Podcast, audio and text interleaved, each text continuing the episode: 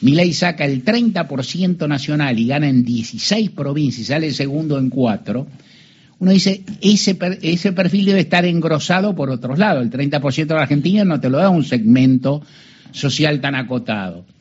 Uno dice, provincias con altísimo empleo público lo votaron. No, es decir, lo votaron, ganó en Tucumán. Tierra, del Fuego. En Tierra del Fuego lo votaron que él va a cerrar. O sea, hay lugares, es decir, uno mira, ayer dijo que iba a cerrar el CONICET. Uno mira, ironizo, es una broma, ojo, préstame atención, no te asombres. Digo, si mañana hay una elección en CONICET, gana. o sea, sale primero y decís, ¿cómo puede ser? Bueno, no sé, estoy seguro no. Pero, ¿qué es lo que estoy diciendo? Estoy diciendo que una implantación muy pareja del 30% expandida por el territorio nacional da más que eso. Y inclusive, en un sentido, o sea, da más que eso, ¿qué quiere decir? Que hay otras generaciones, que hay otros laburos, que hay otros géneros. 30%, ¿no? Es decir, que en su momento ya son casi todos varones. 30% de argentinos no pueden, digo, podrían ser, ¿por qué no? Pero no, no da, no, no da la impresión. A partir de ahí, eh, ¿qué ha venido sucediendo? Entonces, ¿qué me parece? Me parece claro los motivos por los cuales quedaron rezagados el oficialismo del cual yo tenía más noción y Juntos por el Cambio del cual yo con mucha de esa son creía que iba a sacar más votos. Me parecía manifiestamente injusto que lo sacara, me parecía que los iba a sacar. O sea, ¿no? Que, que en esa distribución entre tres sectores no iba a ser como fue, no me parecía, no lo pensaba, y que Juntos por el Cambio iba a salir mejor, iba a salir primero en, en las elecciones del domingo. Juntos por el Cambio sufrió un castigo, hay que ver, es decir, eh, proyectar el escenario del balotaje, vamos a, chichonear algo de eso más adelante. Hoy vamos a hablar de ahora, sugiero al principio hablar de qué es lo que pasó, quiénes votaron. Y ahí sí, a mí me parece que el oficialismo cometió muchos errores durante cuatro años, o errores de gestión, errores de coalición, conflictos internos, cuatro años que vino a resolver rápidamente y también en una floja cierre de listas, por decir así, también muy desordenado y que yo, con una promesa de unidad que obviamente muchas personas, informadas o no informadas, pueden sospechar, porque resulta que dentro de cuatro, en, cuatro años que estuvieron como oficialismo y en funciones, no se juntaron, no, no, no acordaron, tuvieron mucha discrepancia y luego ponen, plantean la unidad y cuesta. La otra jugada que es muy complicada y que, que en los días ulteriores sufre lo que sufre es la del candidato ministro de Economía, ¿no? una maniobra que es así, también hemos hablado y por eso uno puede reiterarse. Digo, bueno, eso no está en ningún libro de ciencia política poner a un candidato que sea ministro de Economía en un país que tiene tan alta inflación. Y en el momento que eso se produce pasa a ser responsable de la inflación, es clarísimo. Dividir esos roles, muy complicado también. En fin, forma parte de todo esto. Las proyecciones a futuro hay que cuidarse, hay que ver ¿Qué va haciendo Milei? También, ahí teniendo al veto, vamos a preguntarle a él qué, vio del primer Milei por TV en un raíz donde lo tratan muy cariñosamente, y sea, leo alguno que le dice, no, mi ley dice alguna barbaridad, dice, mira Javier, ¿cómo vas a nadie si voy a, voy a dinamitar el Banco Central? ¿Y dónde pensás poner la dinamita, Javier? Digo, ¿la pensás poner en el lobby? ¿O pensás ponerla en el lugar donde dice Patricia Burri que estaría en las reservas? Es mero impresionante. Beto Quevedo, te escucho en tu primer abordaje es decir, te quiero, hablaremos de todo, de lo que vino pasando y por ahí en un tramo posterior el primer Milei por TV, pero déjalo para después el primer Milei por TV porque tenemos tiempo. Bueno, primero eh, quiero decir que yo soy oyente de gente de a pie, este, así que sigo muy de cerca lo que ustedes vienen diciendo y trabajando acá en esta mesa y escuché la muy buena mesa del lunes que estuvo muy bien realmente. Es difícil decir algo mejor o más original respecto de del análisis que hicieron. Eh, y, dejemos por un momento el, el Milei del, del 14 de agosto y tratemos de ver cómo llegó al 13. Em, pero yo diría algo más que, que va más allá de lo de Milei, porque a mí me, me gusta este énfasis que vos pones en, primero, cómo fue la elección de la coalición gobernante. Eh, fue una elección que difícil es encontrar mayor desprolijidad. En 2019 la verdad es que el ordenamiento de lo que en aquel momento fue el Frente de Todos fue bastante sencillo porque Cristina Kirchner, que era la que tenía más caudal de votos, eh, decide una fórmula y es una novedad tremenda para la política y fue una herramienta electoral extraordinaria. Detrás de eso se encolumna todo el, peronismo y, más, este, y eh, luego se produce, recordemos que luego se produce la sumatoria de, eh, de, Sergio Massa, no, no fue el primer momento.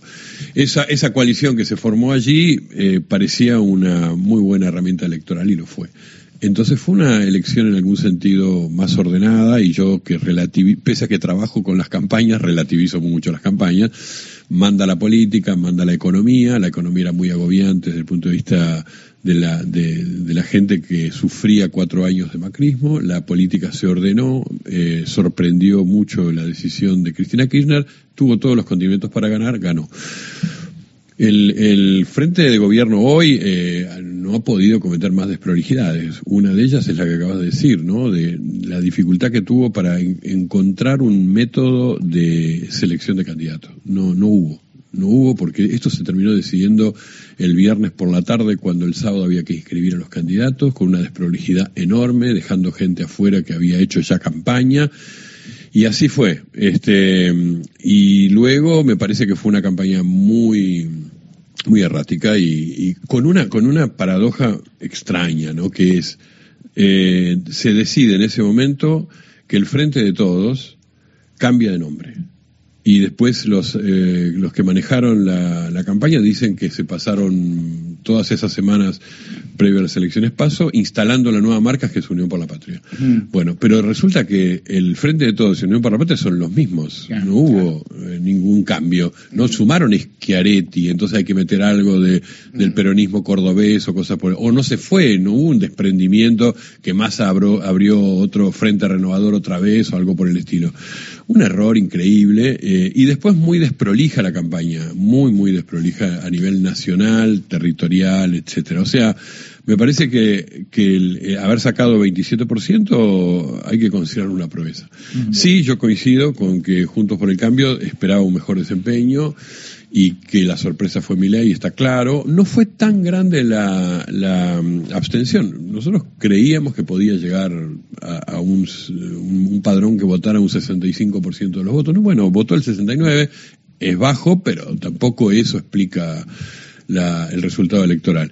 Yo, eh, eh, como, como es difícil eh, ingresar al, al, al mundo Miley, este, que fue la gran sorpresa, porque hay un, un ingreso sociológico que a mí me interesa, que algo voy a decir después, hay un ingreso discursivo que es por su por lo que son sus propuestas, por su liberalismo. No, eh, Milei no es neoliberal, es liberal, o sea, es un liberal del siglo XIX, es un, un señor que en la televisión cita a, Hayek o a von Mises, o sea, a la escuela austríaca, no sé, es un señor que da clases muchas veces de economía en la televisión, difícil de seguirlo, de entenderlo, que habla de un liberalismo que no, creo que no se practica en ningún lugar del mundo, y a su vez con una agenda de derecha muy grande en cuestiones sociales, en, muchos otros. Sin embargo, creer que el, que el, que el, éxito de mi ley tiene que ver con este núcleo ideológico duro que existe en Argentina, que además en Argentina se le suma que es antiperonista a rabiar. Bueno, ese núcleo para mí es pequeño. Y yo, eh, ya que dijiste lo de las elecciones en el CONICET jugando, voy a decir unas elecciones reales, que fueron las elecciones en la Antártida. En la Antártida votaron 201 personas. 125 votaron a mi ley. Ahora, si hay algo, eh, ¿quién, ¿quién, vive en la Antártida, en, las campañas antárticas? Viven eh, militares y viven investigadores del CONICET. Es decir, gente que nació en el Estado, se educó en el Estado, hizo su carrera en el Estado, vive del Estado es una casi una, una, muestra de que sin Estado ellos no existen y que además se van a jubilar dentro del Estado y esperan que el Estado le cumpla con todo. Y ahí ganó mi ley, o sea que mm. hay un, ahí hay un desarreglo respecto de discursos ideológicos, porque mi ley es, claro en, unas cuantas cosas. Creo que una de las más claras es su antiestatismo. Él ha dicho en campaña en más de una oportunidad, mi sociedad ideal es sin Estado. Como esto es imposible, bueno. Entonces, me parece que la decodificación ideológica también se hace difícil.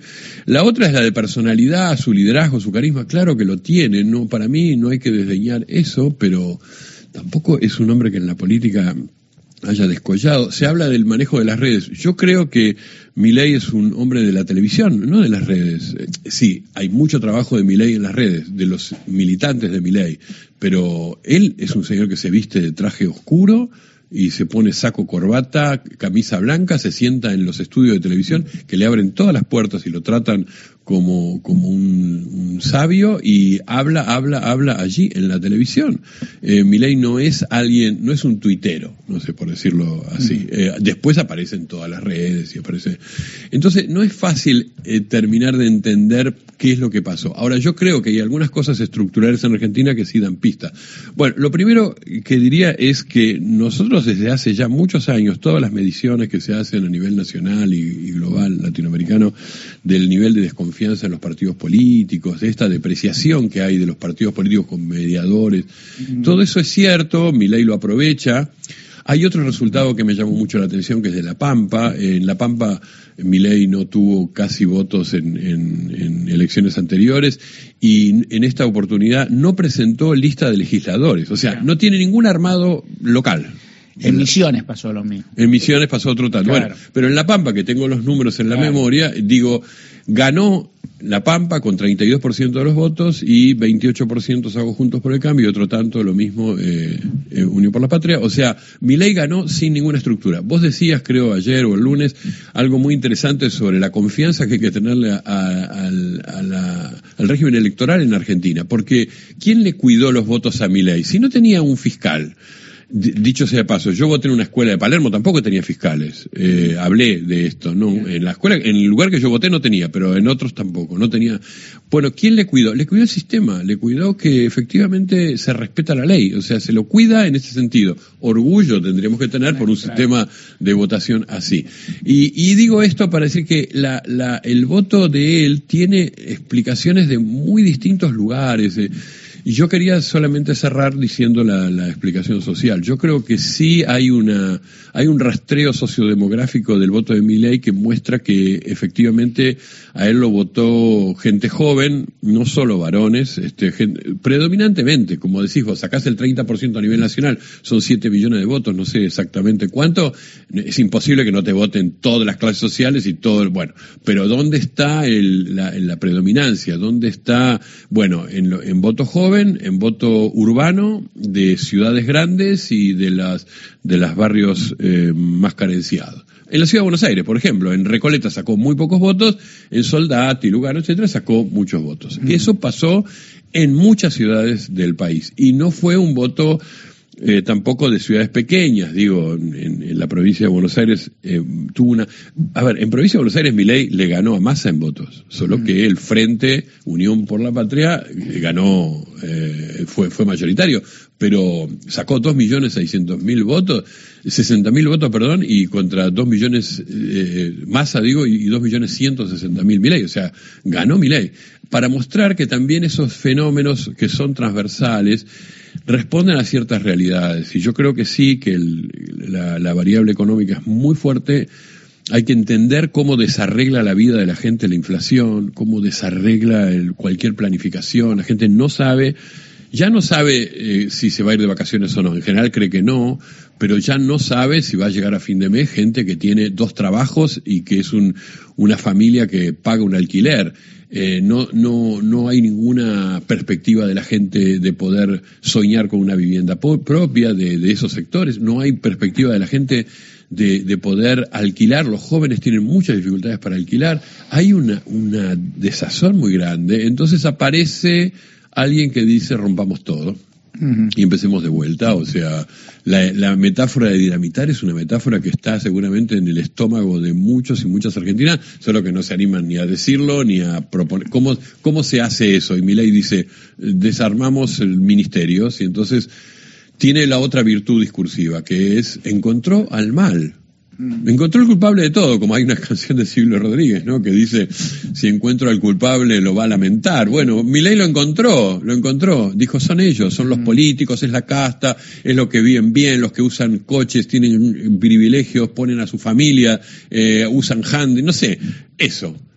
Y eso pegó en gente que siente eso en sus provincias, en sus ciudades. Así que me parece que es un fenómeno complejo y que hay que tomarlo en todas sus variables. Escuchamos a Beto Quevedo